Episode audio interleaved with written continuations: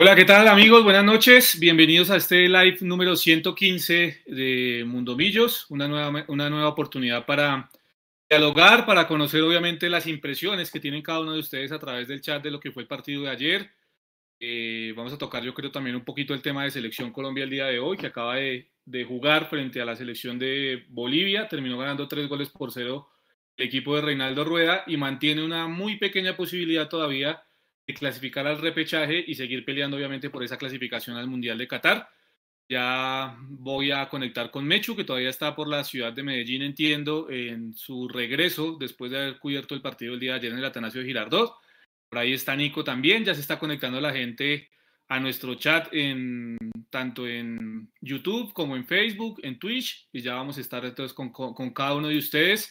Y empiezo, Mechu, saludándolo con las buenas noches. Eh, Primero yo creo que hablemos un poquito del tema de selección para salir rápido de ese, asunto. Recordemos que Álvaro Montero estaba convocado para, este partido, para esta doble jornada eliminatoria y producto de ello fue que no lo pudimos tener el día de ayer en la ciudad de Medellín. Mechu, con las buenas noches.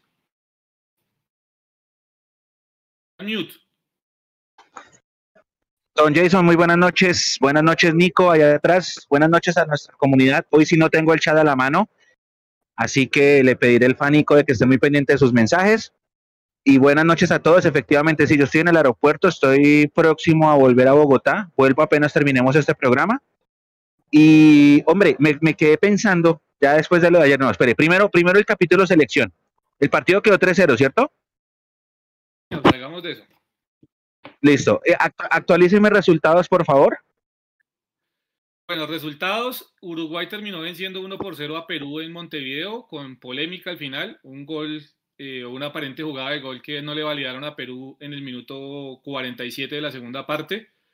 Terminó ganando Uruguay 1 por 0 y con ese triunfo Uruguay se terminó clasificando porque llegó a 25 puntos y ya se hace inalcanzable tanto por parte de Perú como por parte de, de Colombia. Así que ya la selección charrúa clasifica. Goleó Paraguay tres goles por cero a Ecuador, que con todo y la goleada que recibió hoy en Asunción, eh, la clasificación al Mundial. Brasil también derrotó a Chile. Eh, Nico, si tiene por ahí el marcador a la mano, porque ese sí no me acuerdo, creo que fue tres goles por cero también. Y eh, para mañana está pendiente el partido entre la selección de Argentina frente a Venezuela. Recordemos que Argentina ya está clasificada. Esa básicamente como el resumen de lo que fue la fecha de eliminatoria el día de hoy, señor Gabriel. 4-0, bueno, 4 Listo, o sea que la última fecha es Venezuela-Colombia, ¿sí o no? Sí, señor. en, Venezuela. Sí, señor. Bueno, ¿y qué, ¿y qué más partidos hay en la última? ¿O qué importa en este momento de cara a la tabla de posiciones? ¿Cómo es la vuelta ahí? Voy para allá. Hay, hay dos, hay básicamente lo que sucede aquí, Mechu, es Colombia tiene que sí o sí ganar su partido con la selección eh, frente a la selección de Venezuela para poder eh, obviamente tener aspiraciones de clasificar. Ya le voy a explicar precisamente qué pasa con eso. En la jornada 18, Perú va a ser local de Paraguay. Perú tiene en este momento 21 puntos, uno más que Colombia, pero tiene una diferencia de gol de menos 5. ¿sí? Esa es, digamos, la realidad del equipo de Ricardo Gareca, que en este momento está yendo a repechaje por Conmebol pero eh, ahí detrás está Colombia con 20 unidades y con alguna mínima posibilidad todavía la selección de Chile, de, Chile que tiene 19, que hoy terminó siendo goleada por la selección de Brasil. Entonces, Perú-Paraguay, Ecuador-Argentina no define nada. Venezuela-Colombia, aquí se define el tema del repechaje para Colombia. Bolivia-Brasil no define absolutamente nada y Chile-Uruguay sí define esa eh, tenue y mínima posibilidad que tiene Chile también de pelear por el tema del repechaje, compañeros. Ok, entonces Perú depende de Perú. Si Perú gana ya no importa nada. Perú tiene 21 puntos, entonces si Perú gana en su partido de local frente a Paraguay, chao, llegó a 24 y así Colombia gana el partido, no lo va a alcanzar, entonces clasifica. ¿Cómo clasifica Colombia al tema del repechaje? ¿Sí? Colombia clasifica el tema del repechaje si Perú pierde su partido con Paraguay, ¿sí? Y Colombia empata o gana, porque Colombia empatando frente al conjunto de Paraguay, aquí creo que lo que cuenta es la diferencia de gol, perdón, Colombia empatando su partido frente a Venezuela, llegaría a 21 puntos, pero estaría en diferencia de gol de 0, mientras que Perú tiene una diferencia de gol de menos 5. Entonces ahí, eh, digamos que Colombia sobrepasaría al conjunto de Perú. Otra situación, Colombia ganando su partido, evidentemente, llegaría a 23 puntos y que Perú pierda o empate frente a Paraguay para que Colombia logre llegar al tema del repechaje. O sea, son una serie de situaciones. Lo que sí está claro, Nechu, Nico y los que están ahí conectados en el chat, es que si Perú gana, por más que Colombia le meta 10 goles a la selección de Venezuela, cosa que veo difícil que pase, eh, no vamos a ir al tema del repechaje y no vamos a ir al mundial. Ah, ahí hay un tema, ahí hay un tema y es que, dele, dele, dele.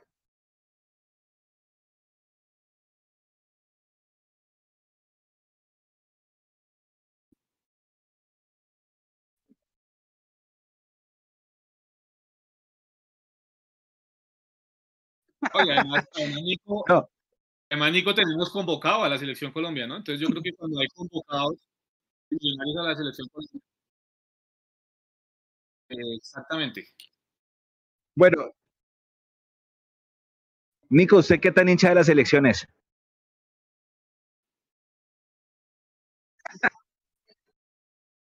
Jason sí es re, re chico aguilación. Eh, no tanto Chico Águila, pero sí, sí sigo obviamente a la, selección y trato de ver los partidos de la selección siempre, sí. Listo. ¿Cómo se sienten en este momento haciendo cuentas en las calculadoras como si fuera ah. hincha de millonarios en fecha 18 regularmente? No, no, no, vea, esto, esto no es de hacer cuentas, Mechu, porque realmente si bien hay una pequeña posibilidad, y ya con esto pues para ir cerrando y desalojando el tema de la selección, e, es muy difícil, porque si bien Colombia ganó tres goles por cero, eh, el fútbol que mostró la selección Colombia no dista mucho de lo que venía mostrando en, las anteriores fechas. Es decir, en el primer tiempo se destrabó el compromiso porque Luis Díaz en su, en su mejor nivel, en su mejor momento, se echó el equipo al hombro y terminó metiendo el primer gol y ahí destrabó el partido para Colombia. Pero de verdad que uno haya visto una evolución en el juego de Colombia y que uno diga esto es algo diferente a lo que se venía jugando, no le vi mucha evolución realmente. Y es también de tener en cuenta que hoy Bolivia venía con su selección sub-23, ni siquiera era la, máxima selección, sino que eh, el profe Farías, ya pensando en la próxima eliminatoria, quiso darle oportunidad y, algo de fogueo a algunos de los jugadores sub-23. Era obvio de esperarse que Colombia terminara ganando el partido. Listo. Oiga, Montero fue al banco, ¿cierto? Sí, sí, señor. El titular fue David Ospina. Estaban los dos, o sea, Camilo Vargas y Montero. Es que pensé que uno de los dos salía. Pero no, los dos, los dos arqueros suplentes fueron al banco. Por, por, por Conmebol, digamos que siempre obliga a que haya tres porteros. Recordemos que esto es un evento FIFA y en los eventos FIFA siempre obliga a que haya tres porteros eh, eh, en la lista de, convocados y obviamente dos suplentes. Oiga, me, me, llama la atención muchísimo. Yo estoy acá en una sala de espera, de la, como en la sala de espera del centro de los vuelos nacionales, y ha pasado harto hincha de millos por acá desfilando, esperando también un vuelo, bien sea el de tarde, que es el que me toca a mí, u otros. De hecho, por acá él pasó el profe Carlos Martínez, el profe debe estar volando en este momento a Bogotá, él tenía vuelo hasta ahora del programa. Él estuvo también ayer en el estadio, ya mandó su opinión, la vamos a publicar esta noche para que mañana la lean en mundomillos.com y me dijo, Mechu, llegué tan caliente al hotel que la escribí de una. Entonces le dije, pues hágale, pásela porque aquí lo importante es hacer catarsis. Y, me quedé yo pensando, Jason, nosotros estuvimos en el segundo tiempo 30 minutos sin patear al arco. 30 minutos sin patear al arco. O sea, me puse a analizarlo en frío, porque a mí sí me gustó el primer tiempo de Millonarios con esa, con, con el... Hay mucha gente que dice que Maca le quitó velocidad, que lo vamos a debatir si quieren, pero a mí sí me gustó el primer tiempo. Me gustó la forma como llegamos, me gustó que Medellín estaba en serio sufriendo el partido, los hinchas en la tribuna se estaban comiendo las uñas, me gustó. Pero después me puse a analizarlo, 30 minutos, hermano, con un hombre más, dos delanteros, porque cambiaron el módulo, dos delanteros, y no pateamos al arco, hermano. Sí, sí, yo creo que ayer, ayer me hecho si algo le quedó de preocupación a uno, y, y, y, yo vuelvo a enfatizar lo que decía ayer en la transmisión, algún partido se tenía que perder nuevamente en esta liga, goles nos iban a volver a marcar con Álvaro Montero, sin Álvaro Montero en el arco, eh, y algún partido malo tendría que haber porque pues todo no puede ser perfecto, evidentemente más en la regularidad, en, la irregularidad en la que cae el FPC, pero se ha podido tener un, un, partido malo desde las formas y desde la idea de Millonarios. Y ayer yo creo que sí abandonamos las formas y eso es lo que más deja preocupado. Yo estoy de acuerdo con usted, yo creo que Millonarios en el primer tiempo hizo lo posible por llegar al empate rápidamente. De hecho hubo dos o tres situaciones importantes en las que Millonarios pudo haber llegado rápido al empate y, haber cambiado la historia del partido. No fue así y a partir de eso entró Millonarios en un mar de errores, en un mar de dudas, producto de las dudas que transmitió, que transmitió ayer el profe Alberto Gamero, porque aquí también lo hemos dicho, y, y cuando el profe Gamero hace bien las cosas y ha sabido interpretar los partidos, lo hemos dicho, pero ayer yo sí creo que se le fueron las luces y es una opinión netamente personal. Que algunos compartirán, otros no compartirán. Esto no quiere decir pues con esto se tenga que quemar la casa y otra vez vamos a decir que es que Gamero es técnico de equipo chico y que evidentemente ayer eh, demostró que no es técnico para Millonarios. No, yo creo que fue uno de esos partidos en los que simplemente uno tiene un mal día, como le pasa a uno en la vida normal, en la vida eh, eh, del día, en el día a día, y, tradicionalmente suelen suceder estas cosas, y yo creo que ayer les, les determinó jugando una mala pasada al profe Alberto Gamero, tanta cantidad de cambios, tantas fichas que terminó moviendo en el terreno de juego, que lejos de confundir al Medellín, Mechu, lo que terminó fue haciéndolo sentir muy cómodo y manejando el partido a su antojo. Sí, sí, sí, yo me quedé pensando, bueno, me, quedé en dos cosas. La primera, hay un antes y un después de la expulsión de Mosquera Marmolejo. Ustedes seguramente que estaban viendo el partido juntos allá en Pía Domicilio. Ah, de paso, muchas gracias a las personas que fueron, a las personas que nos apoyaron y obviamente a la administración de Pía Domicilio por abrirnos el espacio y permitirnos transmitir. Esta es nuestra segunda transmisión en vivo de un partido de millonarios desde que hay pandemia. El primero había sido en el BBC. Y, muchas gracias a todos. No, no, pero de partido. El, del restaurante fue el programa 100, pero ese no es para partido. Pero estamos en BBC y, y está. uno en Bogotá, antes de pandemia. Ah, pero no, pero eso fue antes de pandemia. Eso fue antes de pandemia. Sí, sí, la de Bogotá fue, fue Copa Sudamericana. Sí, sí, sí, sí, sí. Pero, pero, gracias, gracias a todos, gracias a todos de verdad por, por, por, acompañarnos y esperamos seguir haciendo muchos más eventos de esa, así que nos puedan acompañar ustedes. Lástima que ayer también no puedo cantar goles porque hubiera sido muy chévere como ver el lugar explotar de felicidad y escuchar a también vivo. Eh, ah, de paso, muchachos, feliz día del locutor. Hoy es el día del locutor, los, les, les mando un abrazo grande a ustedes dos y al resto del equipo y a Tami, por supuesto, que es nuestro locutor estrella. Y hay un antes y un después, ustedes seguramente lo habrán analizado y hacia llega mi idea, que Medellín era una ráfaga hasta antes de la expulsión. Y yo siento, no sé si usted comparte Jason Nico y ustedes eh, allá atrás, nuestra comunidad, Medellín nos hizo ver muy mal en defensa hasta que, hasta que expulsaron al arquero.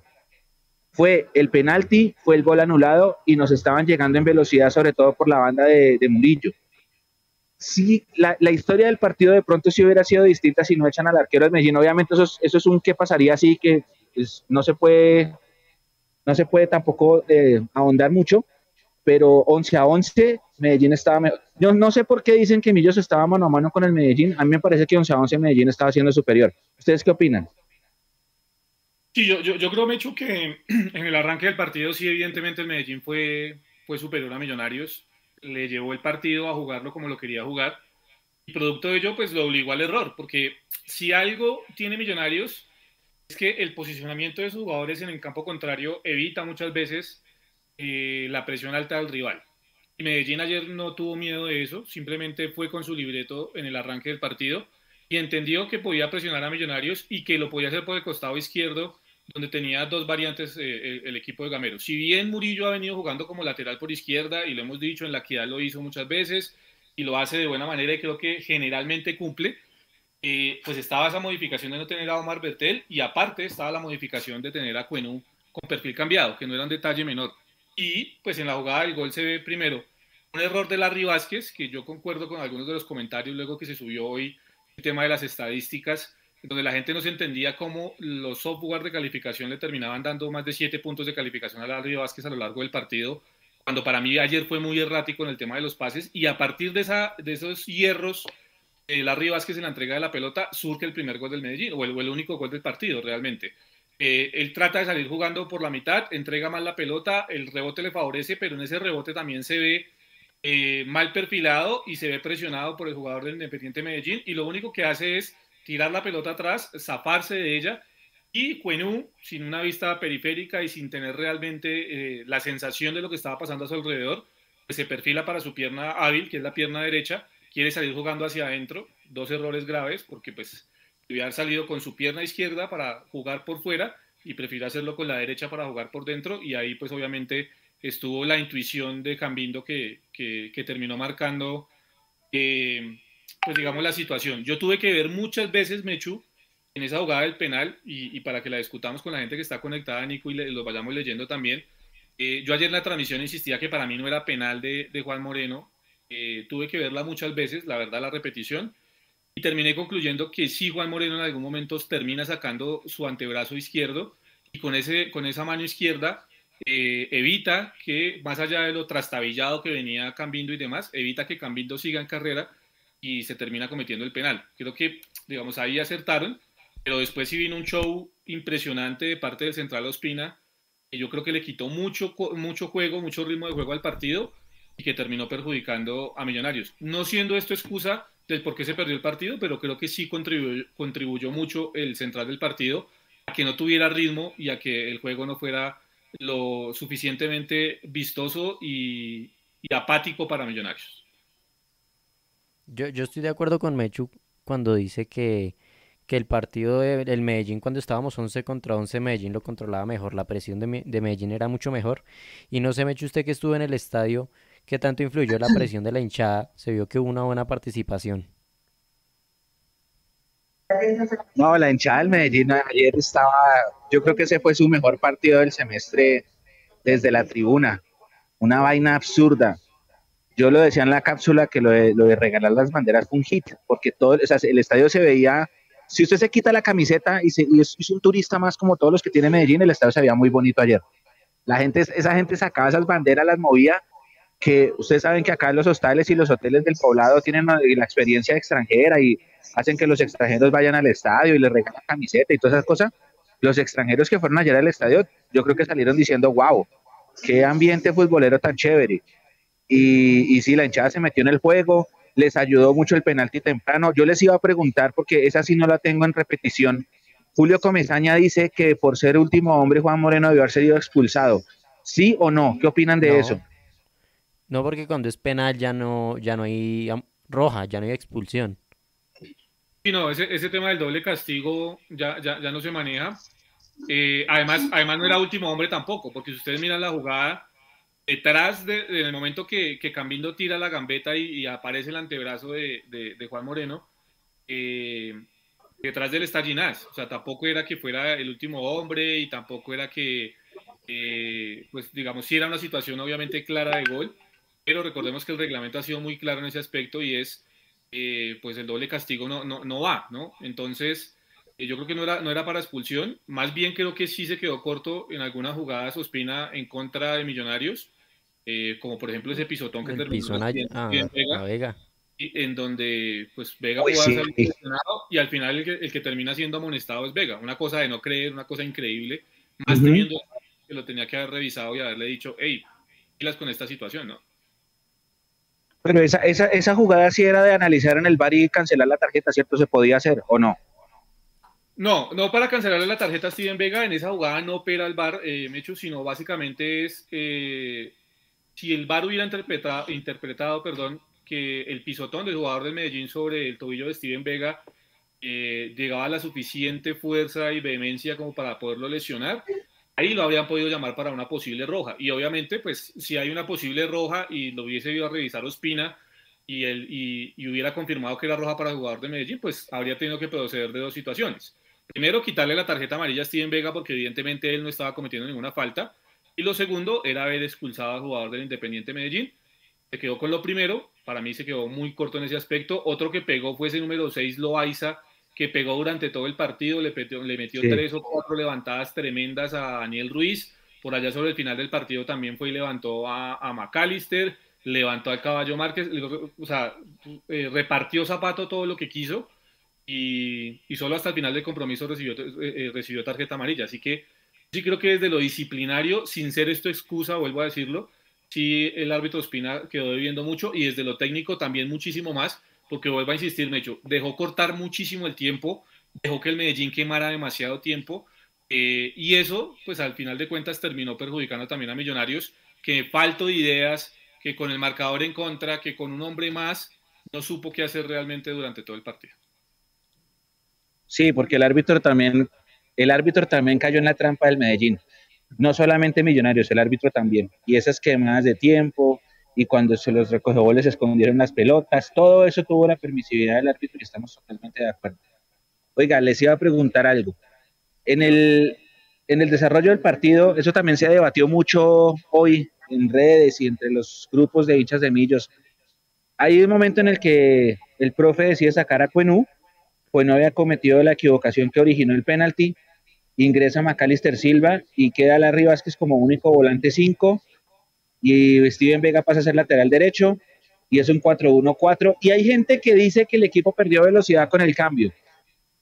En mi, en mi opinión, yo siento que todo el primer tiempo Millos lo jugó muy bien, con Maca y sin Maca. ¿Ustedes qué opinan, Nico? Yo digo que Millonarios perdió velocidad cuando saca a Celis y a Sosa.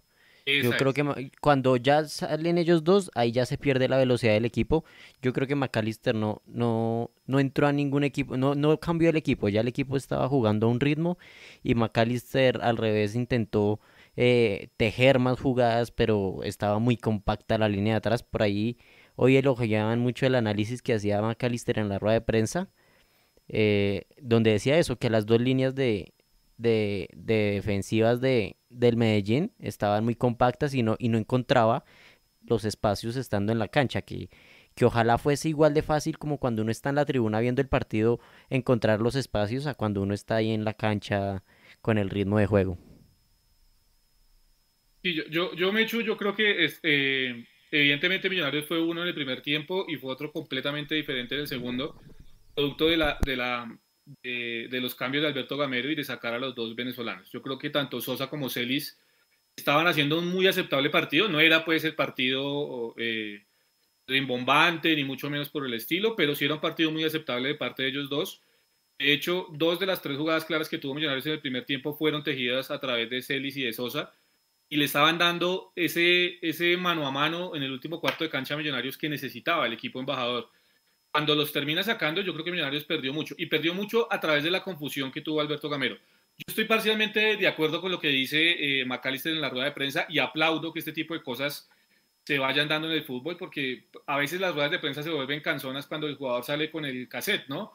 Entonces nosotros tratamos y fuimos y tratamos de ser superiores con un hombre más y tratamos y tuvimos toda la voluntad y ese es el cassette de los jugadores generalmente. Yo sí aplaudo haya un tipo como Macalister Silva que salga y explique más desde lo técnico y desde lo táctico cómo vieron y cómo sufrieron ellos el partido dentro del terreno de juego. Y digo que estoy parcialmente de acuerdo con él, eh, Nico, porque sí, él dice, estaban muy juntas las líneas del Independiente Medellín y no encontraba espacios. Perfecto, cuando no se encuentran los espacios, usted no puede tener cinco hombres eh, en el frente de ataque totalmente estáticos, porque en algún momento llegamos a tener a Daniel Ruiz, a Ricardo de Caballo Márquez, a Diego Erazo, en su momento a Jader Valencia.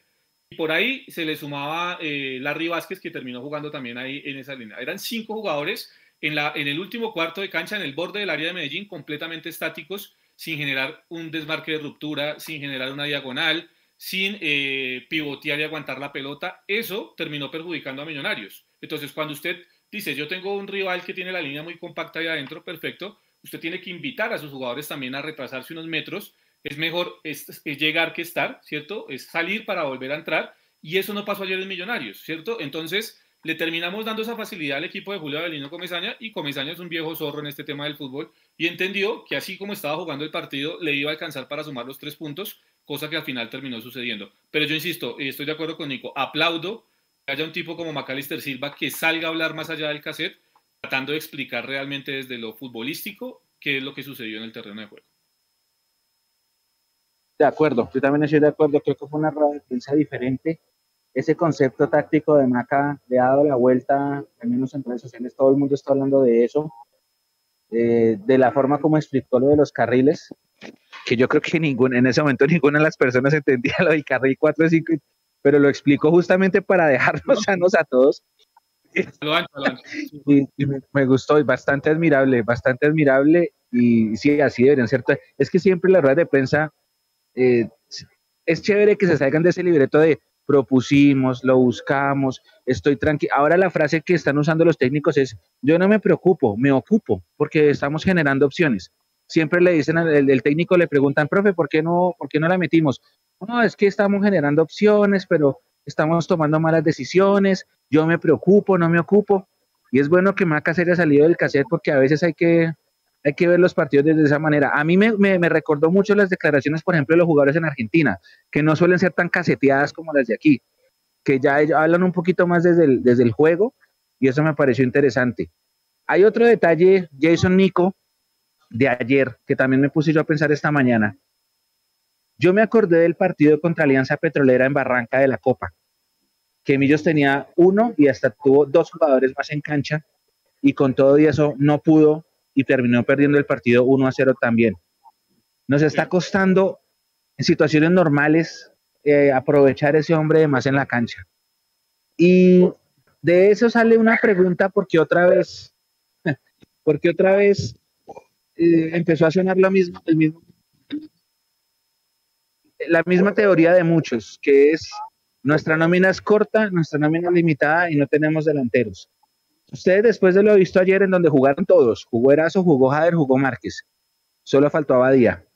¿Sienten que en serio la nómina es corta y no tenemos delanteros? ¿Sienten que nos puede hacer falta? De hecho, yo, yo, yo he sido claro siempre en decir que eh, Alberto Gamero con muy poco ha hecho mucho. Y, y, no vamos a decir ahora entonces que Millonarios sí, que por estar primero entonces tiene una nómina súper larga y súper amplia.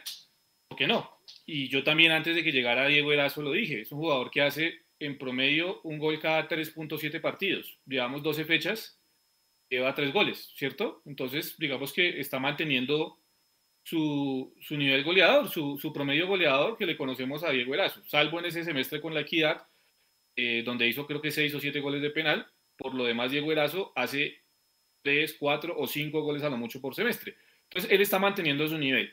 Eh, lo de Ricardo el Caballo Márquez, pues es un tema ya acumulado muchos semestres en donde no ha podido con Millonarios. Ayer, tengo que decirlo, fue el único que se atrevió a marcar eh, un par de diagonales y ese par de diagonales que terminó marcando, pues generó dos opciones claras, una que ya estaba anulada y la que, fue la que terminó pegando en el palo.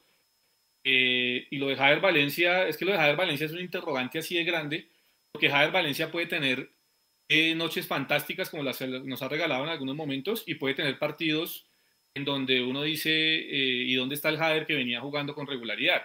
Ayer creo que no lo hizo del todo mal en el primer tiempo, creo que de hecho le trató de dar algo de juego a Millonarios sin la pelota y era con sus movimientos y eso le permitió a Celis y a Sosa asociarse un poco más, pero definitivamente volvió a caer en un letargo, volvió a caer en ese bache Javier Valencia y, no se encontró realmente en el partido. Yo sí creo y sigo insistiendo que a Millonarios le sigue haciendo falta un goleador, que a Millonarios le sigue haciendo falta un killer, que pues obviamente ya no fue en este semestre, pues porque ya está completamente avanzado y no va a ser, pero sí le quedó haciendo falta eso a Millonarios. Ahora, en el fútbol de hoy, en el fútbol moderno que se llama el día, el día de hoy, eh, muchos equipos juegan sin un 9 de área y aún así generan opciones de gol y marcan goles, ¿sí?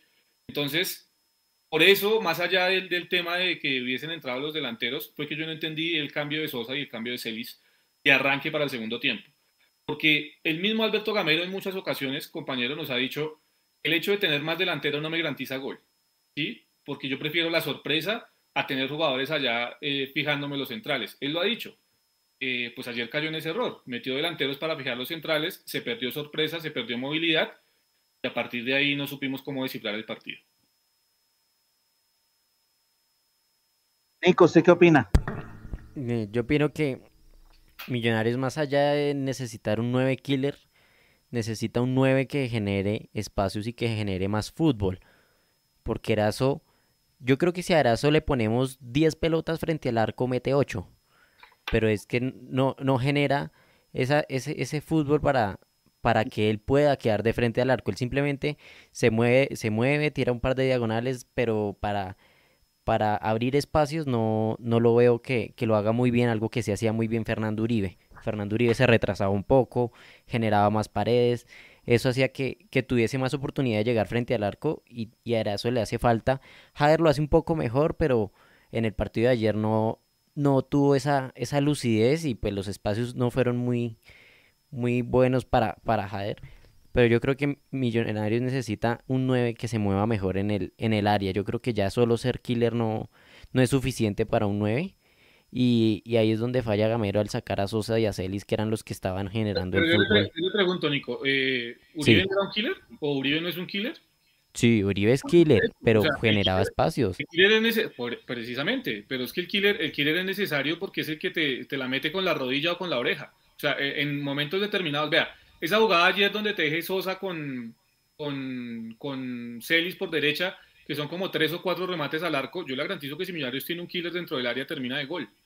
Y esa jugada termina en gol, pero como no lo tenemos, eh, pues simplemente se terminó diluyendo una oportunidad clara. Yo, yo creo que sí hace falta ese killer, obviamente no el killer estático, no el tanque acostumbrados, porque es que cuando uno habla de killer, entonces estamos hablando del jugador estático y eso pues obviamente hace mucho Cuando dice killer me imagino algo así, un jugador muy estático en el área. A ver, eh, eh, Germán es un killer y ese, y ese es un tipo que no está estático en el área. Eh, el mismo Duque Nacional es un goleador y no es un tipo que está estático en el área. O sea, no son nevecones que están allá metidos entre los dos centrales.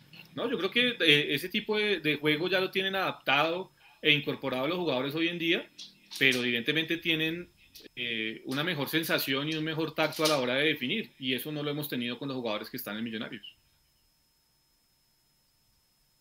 Ayer, cuando se terminó el partido, estábamos ahí en la sala de prensa y llegaron todos los periodistas de Medellín, obviamente fascinadísimos con, con Luis Ernei Vázquez, el arquero, fascinadísimos, porque fue la gran figura. Y bueno, después Comesaña explicó que ya lo había tenido en el Junior y que eh, ellos decían que ya había tenido varias oportunidades, pues porque Mosquera Marmolejo generalmente lo opaca, pero estaban dichosos y también estaban hablando, ya que estamos hablando del tema, de Cambindo ese Cambindo es el Cambindo que fue goleador de la B con el Quindío y que fue al América, ¿cierto? Ese mismo, sí, señor. Ese mismo es. Y que en el América se perdió como nunca. Viene a hacer un partidazo Cambindo. Es rapidísimo. En el América, ese Cambindo goleador del Quindío no hizo nada. Ah, Pero ayer, o sea, ayer menos mal estaba Andrés Ginás, porque ese tipo solito nos tenía locos en el segundo tiempo nos tenía locos, sobre todo a Murillo. Las diagonales que hacía, la forma como abría espacios. La única es que Ginás le ganó los duelos. Si no estaba Ginás ayer, yo creo que Medellín en esos 20, 30 minutos nos hace el segundo gol con uno menos. Él también fue fundamental, porque cuando a él lo sacan, Medellín deja de llegar. Y esos movimientos de Cambindo, que fueron muy interesantes, yo, yo se los vi a Jader en el primer tiempo. Jader tuvo buenos movimientos.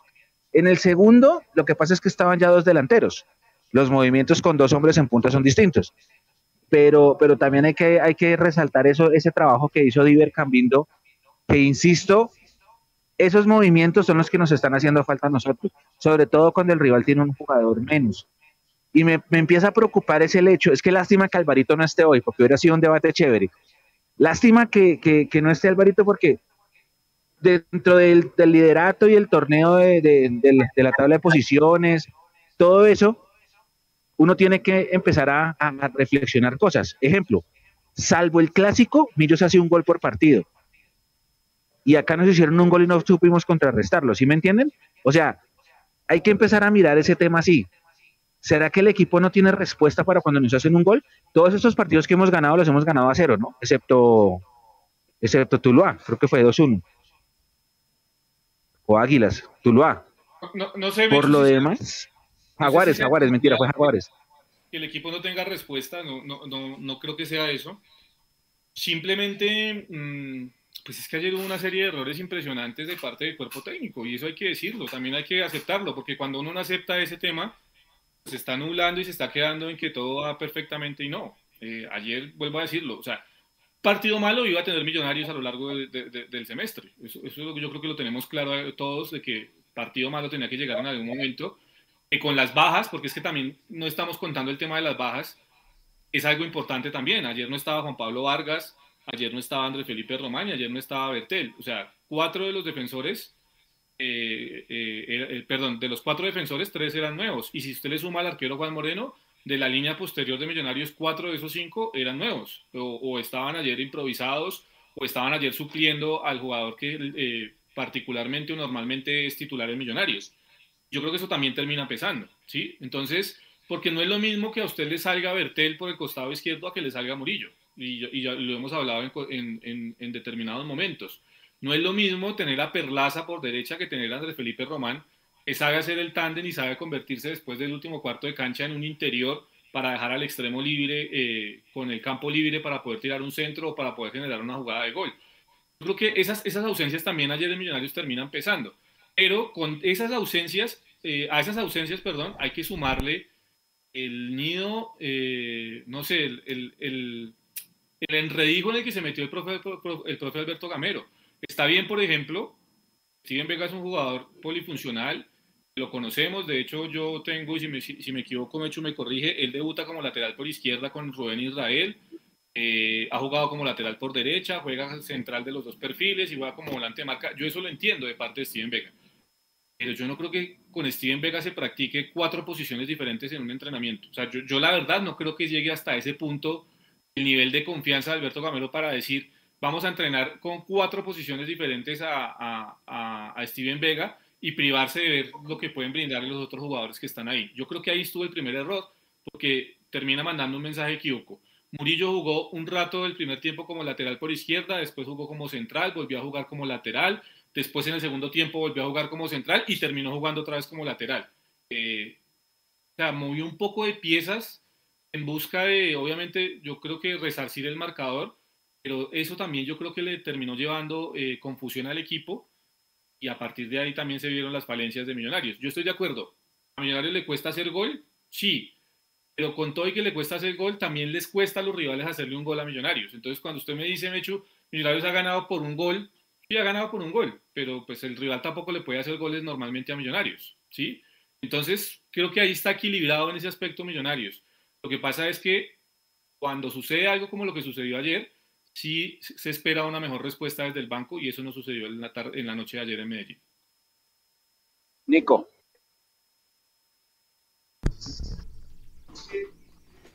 De acuerdo con Jason, las bajas, las bajas se sintieron.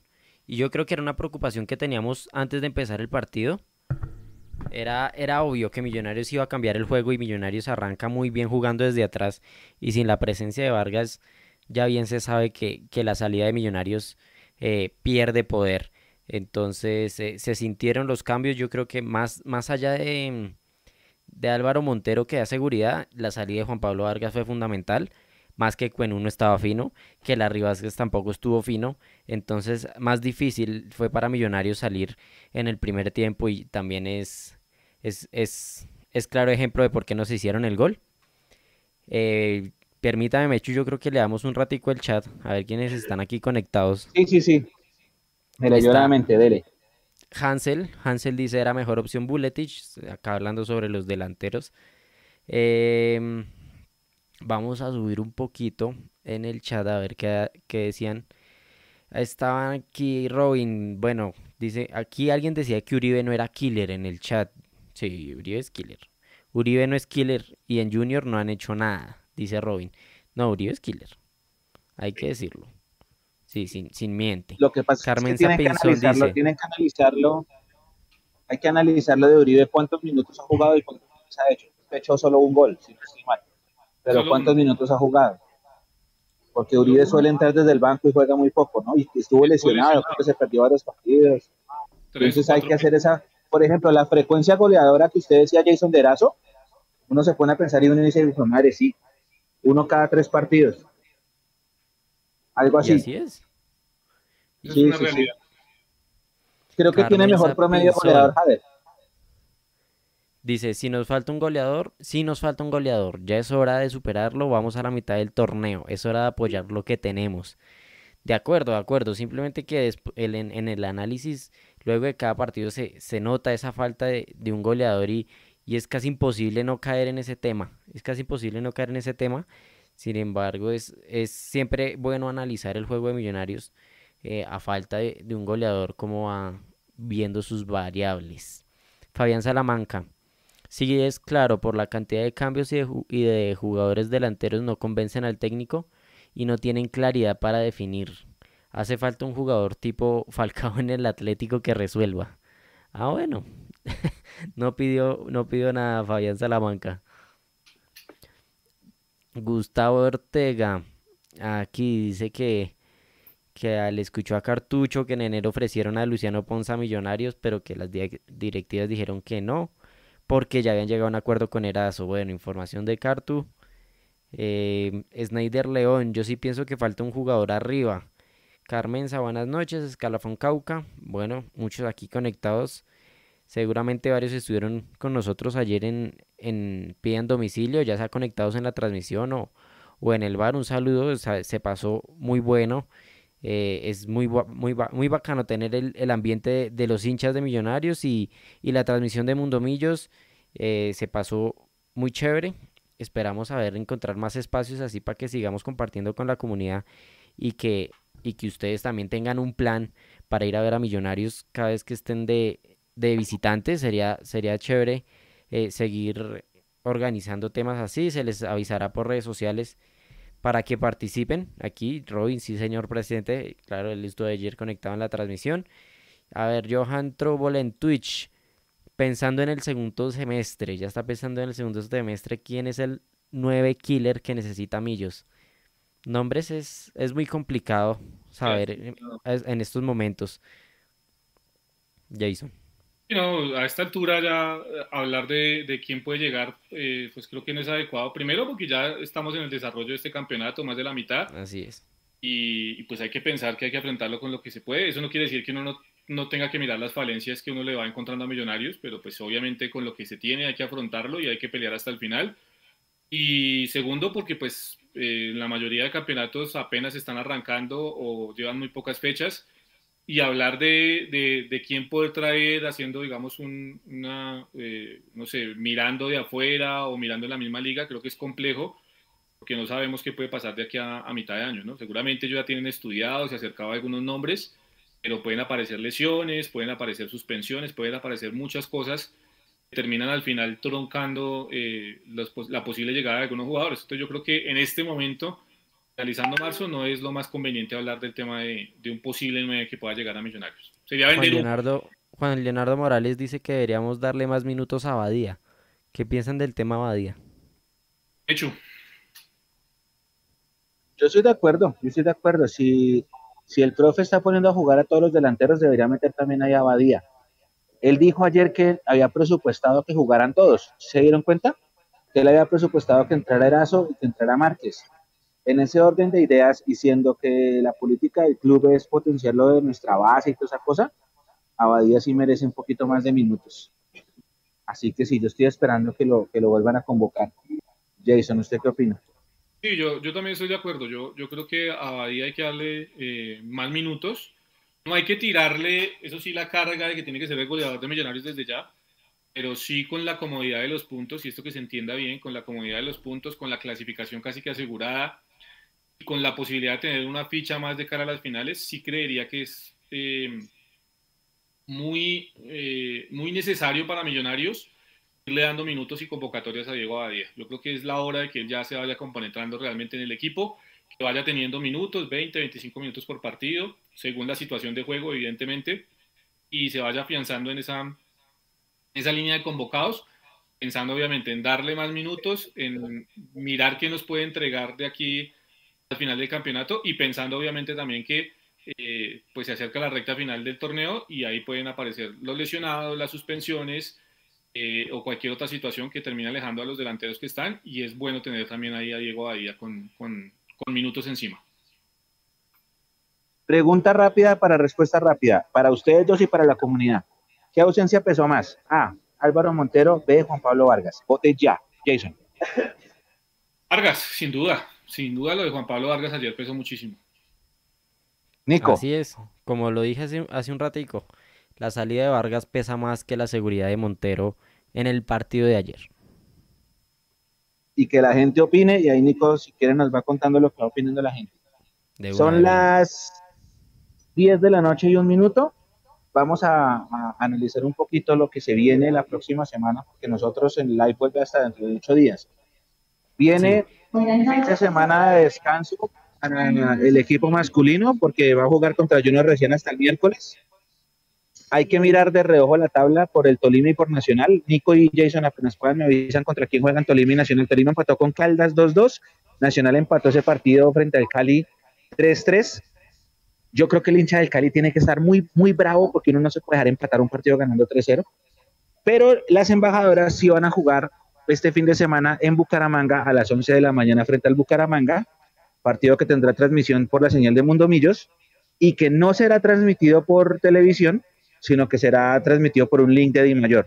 Entonces en la transmisión, como siempre hacemos, vamos a poner el link, pero para que ustedes se conecten y al mismo tiempo estén escuchando la narración de Mundo Millos porque ese partido va en silencio. Ese es el partido del fin de semana que vamos a cubrir. Y el sábado, muy posiblemente el sábado, ya tengo confirmación de uno, me falta el otro, las dos categorías sub-17 y sub-16 de Millonarios van a jugar de locales. La una está confirmada a las 11 de la mañana, la otra todavía no, dice que es a las 9, para que no se despeguen de nuestro Facebook Live, que allá vamos a estar.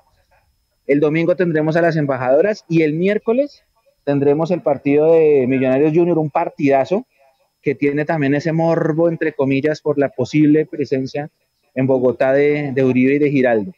Vamos a, entrar un poquito, Jason, en la previa de estos partidos antes de, cerrar este live. Empecemos primero con, el equipo femenino que lamentablemente perdió una oportunidad de oro para meterse en el grupo de los ocho eh, ante Nacional.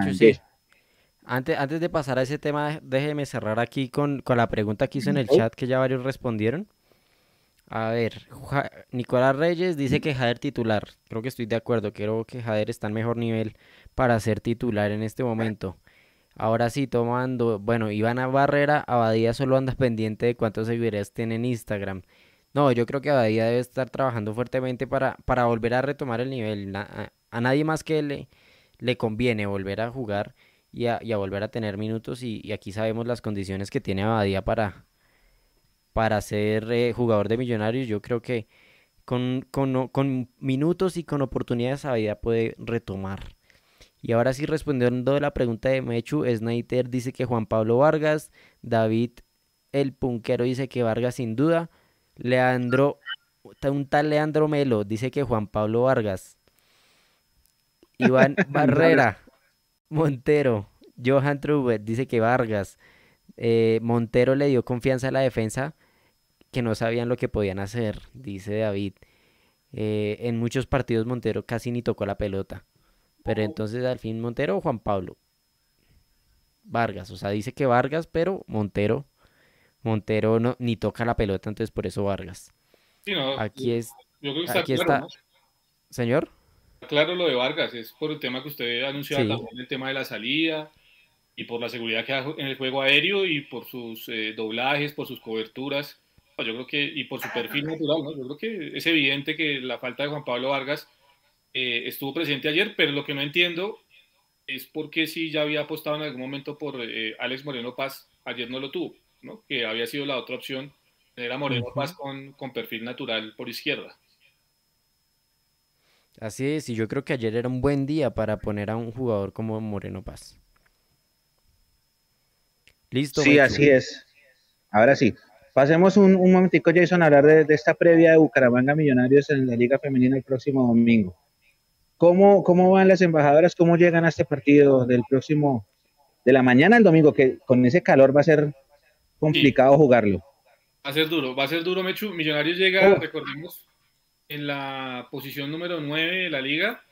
Recordemos que son 17 los que están disputando esta liga femenina. Millonarios llega el noveno con ocho unidades, producto de dos victorias, dos empates, dos derrotas, tiene una diferencia de gol de más uno. Y el rival, que es Atlético Bucaramanga, llega al partido con eh, apenas una victoria, un empate, cuatro derrotas, una diferencia de gol de menos cuatro y tan solo ha sumado cuatro puntos el conjunto de Atlético Bucaramanga. Sobre el papel, pues Millonarios, eh, por estas estadísticas y demás, Millonarios debería sumar en la ciudad de Bucaramanga y seguir pegado ahí del grupo de los ocho peleando la, la clasificación. ¿no? Yo creo que muchas cosas por mejorar, eh, teniendo en cuenta lo que fue el partido pasado frente a Nacional en condición de local, un equipo que no tuvo circuito de juego ofensivo, que no tuvo aproximaciones muy claras al arco de la portera eh, del conjunto Atlético Nacional, y yo creo que esas sí son situaciones que seguramente el profe Álvaro Anzola ha venido trabajando durante esta semana y a las que le ha venido corrigiendo, y esperemos, como, como lo advierto, que el próximo domingo en la ciudad de Bucaramanga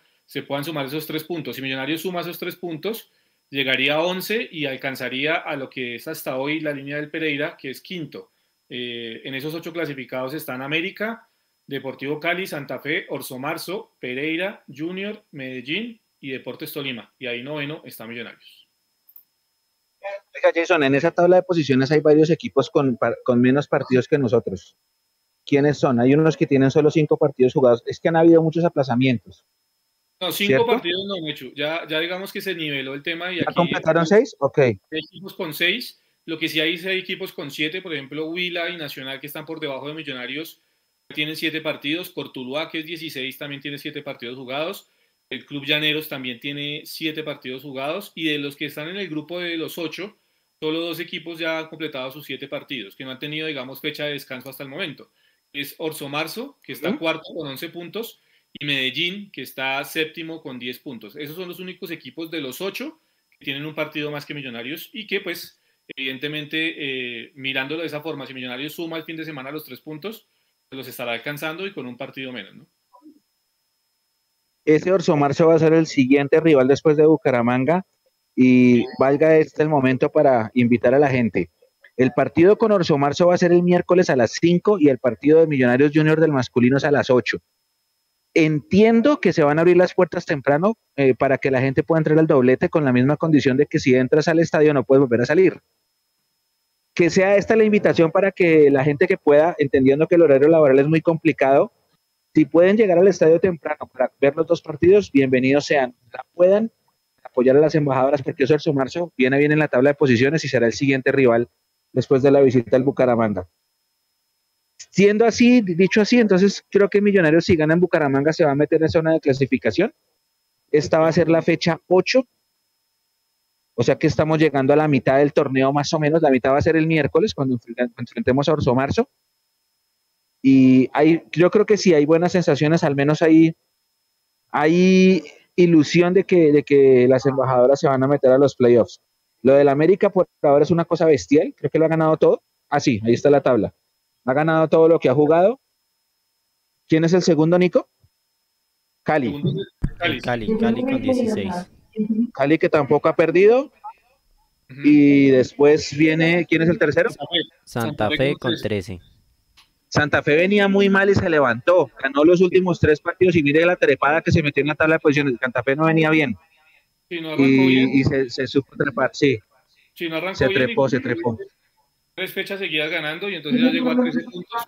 Y el que sorprende eh, por nombre, digamos, de institución, pero no por lo que han venido haciendo con el fútbol femenino en el Valle, es un equipo que, eh, pues con, digamos, eh, muy pocos temas de, aditivos y de, corporaciones y demás, está haciendo una buena campaña, está cuarto con 11 puntos y recordemos, como usted lo decía, Mechu, va a ser el rival de Millonarios la próxima semana, mitad de semana, así que eh, se vienen partidos y cotejos muy, muy, muy duros para las embajadoras. Así es, Jason, eh, hay un, hagamos un, pequeño capítulo.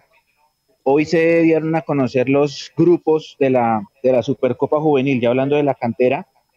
Millonarios Sub-19, porque este año no es Sub-20, sino Sub-19, defenderá el título a partir del primero de abril.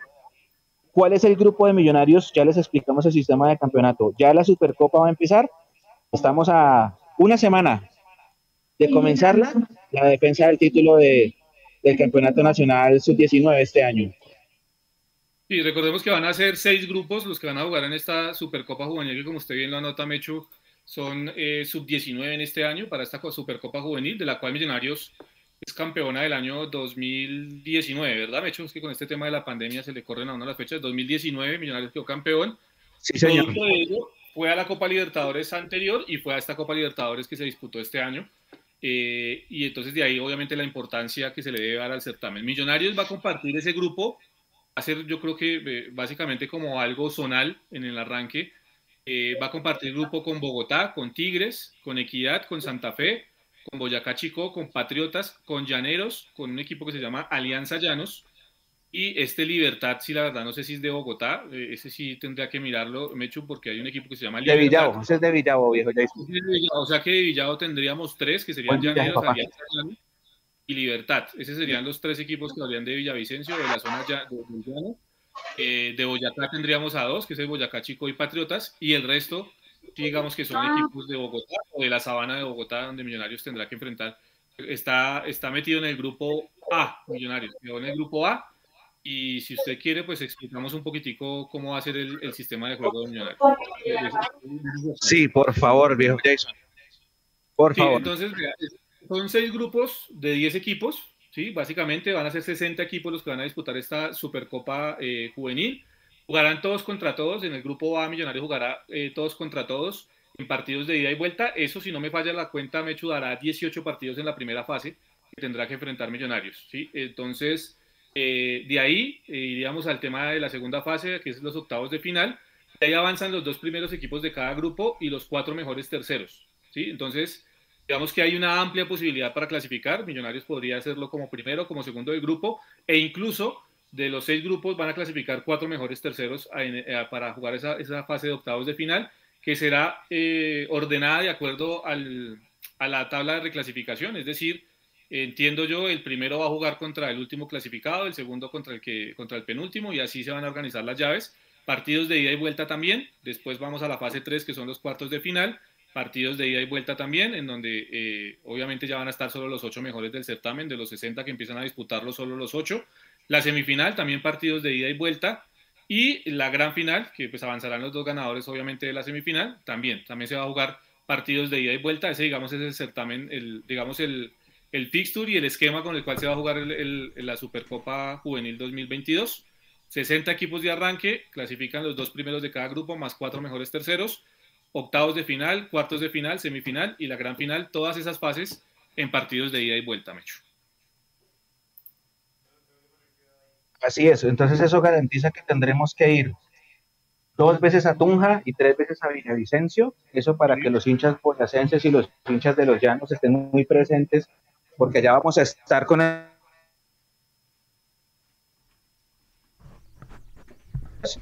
primero de abril, el próximo fin de semana. Ah. Y, y eh, adicional a eso, como les comentaba, las categorías sub-16 y sub-17 van a jugar de local este fin de semana. Ese posiblemente va a ser el sábado. Así que la invitación para que nos acompañen a Excoli. Compañeros, no sé si tengamos algo más antes de cerrar este live. ¿Cuánto llevamos, Nico? Ya la hora. Ya. ¿Llevamos una hora hablando sabroso? Ok. Ahí vamos, ¿Listo? dándole. Uy, llegamos otra vez en el chat de YouTube. Deseándole obviamente un, feliz retorno a la ciudad de Bogotá, recordando que el domingo a las 11 de la mañana vamos a estar con la transmisión de, las embajadoras, no se la van a perder, aquí en la multitransmisión de Mundomillos, Facebook, YouTube, Twitch e Instagram, ¿verdad, eh, Nico? Creo que por ahí vamos a estar para que todos estén bien pendientes del tema de la, de la transmisión. Y eh, por aquí les vamos a pasar el, el, el, link para que lo puedan ver, obviamente, eh, puedan ver el video. Y después, obviamente, se queden pegados y conectados a la narración del Tami. Aquí vamos a estar y pues que estén pendientes de todo el tema del contenido que se va subiendo. Hoy surgieron bastantes notas y bastante tráfico en nuestra página mondomillos.com respecto a lo que fue la derrota del día de ayer. Esperemos que ya sea una costumbre y que todos eh, vayan a disfrutar del material que se está subiendo diariamente. Y por mi parte no es nada más, Nico, no sé qué se nos quede por ahí, quién se nos quedó por saludar para ir cerrando este live 115. No, no, perfecto. Ya gracias a, todos ustedes por estar aquí con nosotros en, el programa, a los que fueron ayer a, compartir con nosotros, volver a agradecerles. Ahí ya bloqueé el usuario que estaba en, en el chat de YouTube para que no se distraigan. Entonces, ya, ya, ya quedó todo bien. Nos vemos en, las próximas transmisiones. No, se pierdan, sigan nuestras redes sociales para que estén al tanto de todo de Millonarios y, de las actividades que, estaremos haciendo. Recuerden que siempre eh, regalamos boletas para los partidos, entonces seguramente para este miércoles eh, van a haber boletas. Entonces pendientes de nuestro Instagram de nuestras otras redes sociales que pues por todo lado anunciamos cada vez que vamos a regalar boletas para que estén pendientes y participen. Eh, ahí nosotros compartimos también un rato con los ganadores, les entregamos la boleta, se van todos con los ganadores, se van con su magazine. Entonces, eh, bueno, desde que lleguen temprano, porque a veces ya los magazines muy encima de la hora ya no están. Desde que lleguen temprano los ganadores se les entrega el magazine, así que es una buena experiencia. Eh, nos, nos vemos entonces en, en, en todos los espacios que tenemos para ustedes. Gracias, Nico. Gracias, Jason. Y todos ustedes, muchas gracias. Este fue el live número 115. Me despido. Ya me voy a subir al avión A todos mil gracias. Esto es bonito para hacer catarsis cuando perdemos y para exteriorizar la alegría cuando ganamos.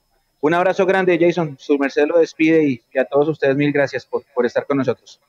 Ah, mil, mil gracias, Mechu, a Nico ahí en la producción, a todos los que estuvieron conectados a este live 115. Un abrazo grande y nos seguimos viendo. Vamos a seguir, obviamente, trabajando en pro de todos ustedes y abriendo más espacios, ojalá, de las transmisiones de los partidos para irnos conectando y para tener, obviamente, más interacción con eh, cada uno de ustedes. Robin, aquí está diciendo que se pasen con por Oriental con el magazine. En Oriental también se entrega el magazine. Así que de pronto voy a intentar subirles una historia o algo para que vean el punto donde se entrega normalmente el magazine en Oriental. Por si llegan temprano para que lo busquen, para que no, para que se lleven el suyo a sus casas. Entonces así quedamos. Listo. Señores, muchas gracias, un abrazo y feliz noche para todos. Chao, chao. Kevin, Fernando, las boletas en tu boleta. Escriba tu boleta, espacio, millonarios, eh, Junior y ahí tiene que salirle el link directo para comprar la boleta y puede seguir los pasos. Ahora sí, feliz noche, chao chao.